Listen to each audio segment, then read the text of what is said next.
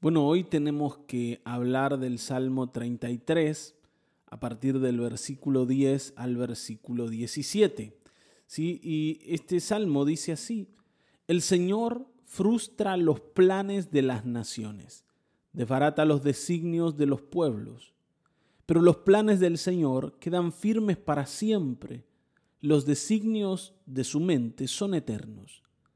Dichosa la nación cuyo Dios es el Señor el pueblo que escogió por su heredad.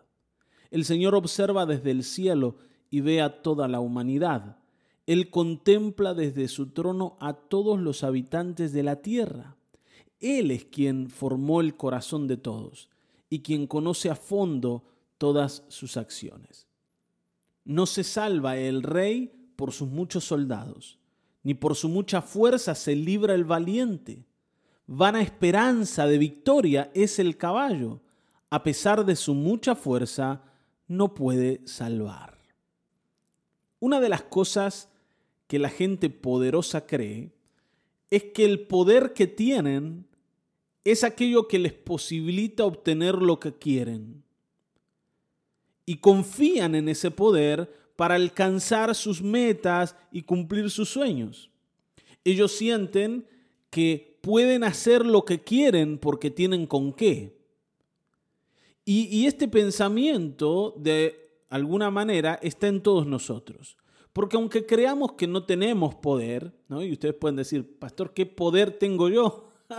¿Qué poder tengo? No tengo poder yo.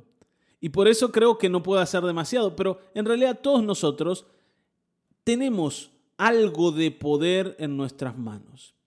Y tenemos algún ¿no? algún área en la que ejercemos influencia. Y ese poder que tenemos en esa área específica, por más pequeña que sea, nos hace creer que tenemos el control de determinadas cosas y de determinadas situaciones. Por ejemplo, todos nosotros tenemos cierto poder dentro de la billetera. ¿Está bien? Algunos más, otros menos, pero todos sabemos que lo que está dentro de la billetera nos provee la posibilidad de alcanzar las cosas que queremos alcanzar. Aunque es un poder limitado, en algunos muy limitado, pero así todo es lo que tenemos para hacer lo que queremos. Y por eso cuando uno cobra y tiene la billetera gordita, ¿eh? llena, siente que el mundo está a sus pies abran paso porque llegó acá el rey del universo y porque tengo plata y tengo con qué. Y entonces me siento, ¿no? Me siento bien porque creo que puedo hacer lo que quiero hacer porque tengo con qué. Y esta es una trampa enorme. Porque hoy el Salmo 33 nos enseña que en realidad nadie hace lo que quiere, sino aquello que Dios le permite hacer.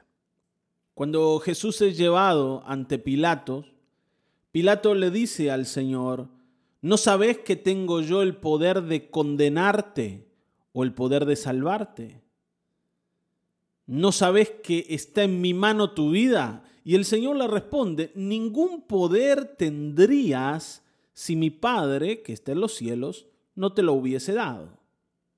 Pilato sentía que su cargo, su posición dentro del imperio romano, le daba autoridad sobre la vida de Jesús. Y Jesús le dice, vos no tenés ninguna autoridad sobre mí si esa autoridad no te la diera mi Padre. Y esto es algo que tenemos que entender. Nosotros no tenemos poder para ninguna cosa a menos que Dios nos provea de Él y nos dé la oportunidad de alcanzar lo que queremos. Y debiéramos agradecérselo al Señor y atribuirle a Él el poder y nosotros simples receptores de esa gracia que Él nos ha dado. No somos poderosos por nosotros mismos.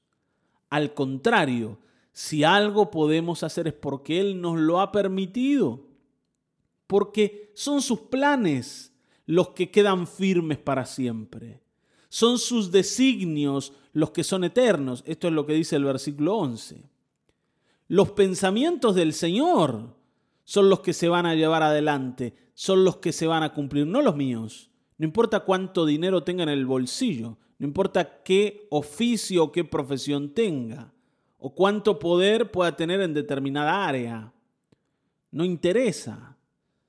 No importa cuántos dones o talentos yo tenga y pueda hacer uso de ellos para abrirme paso en la vida. El Señor es el que abre las puertas. Si el Señor no las abre, vos no podés hacer nada para abrirlas. Y hoy el Salmo 33 nos muestra esto. Por eso dice, dichosa la nación cuyo Dios es el Señor. Claro, ¿qué es lo que a mí me hace valioso?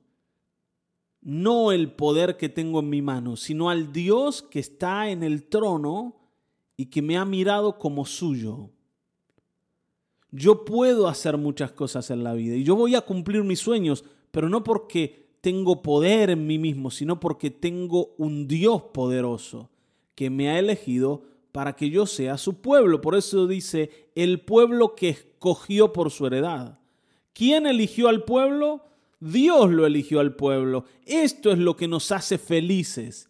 Esto es lo que nos hace dichosos, que Él nos miró. Él nos miró. Si Él no nos hubiese mirado, estaríamos perdidos, hermanos. Por eso el orgullo hoy tiene que quedar de lado, lo tenemos que abandonar. Tendremos que venir humillados y decir, Señor, ¿dónde estaría yo si no me hubieses mirado? ¿Dónde estaría yo? Dice que el Señor observa desde el cielo y ve a los hombres y, ve a los habitantes de la tierra. Y lo que el Señor piensa es que Él los formó y por eso los conoce. Si entre todos los hombres y mujeres que habitan sobre la tierra, que han habitado y que habitan actualmente y que van a habitar, el Señor nos eligió a nosotros, sintámonos privilegiados. Y por esto, entendamos ahora lo que dice el versículo 16. No se salva el rey por sus muchos soldados. O sea, no pongas la mirada en los soldados. Tampoco por su mucha fuerza se libra el valiente. No pongas la mirada en los músculos que tenés. No pongas la mirada en el bolsillo, en el auto que tenés, en la casa que tenés, en aquello que ha sido un regalo de Dios.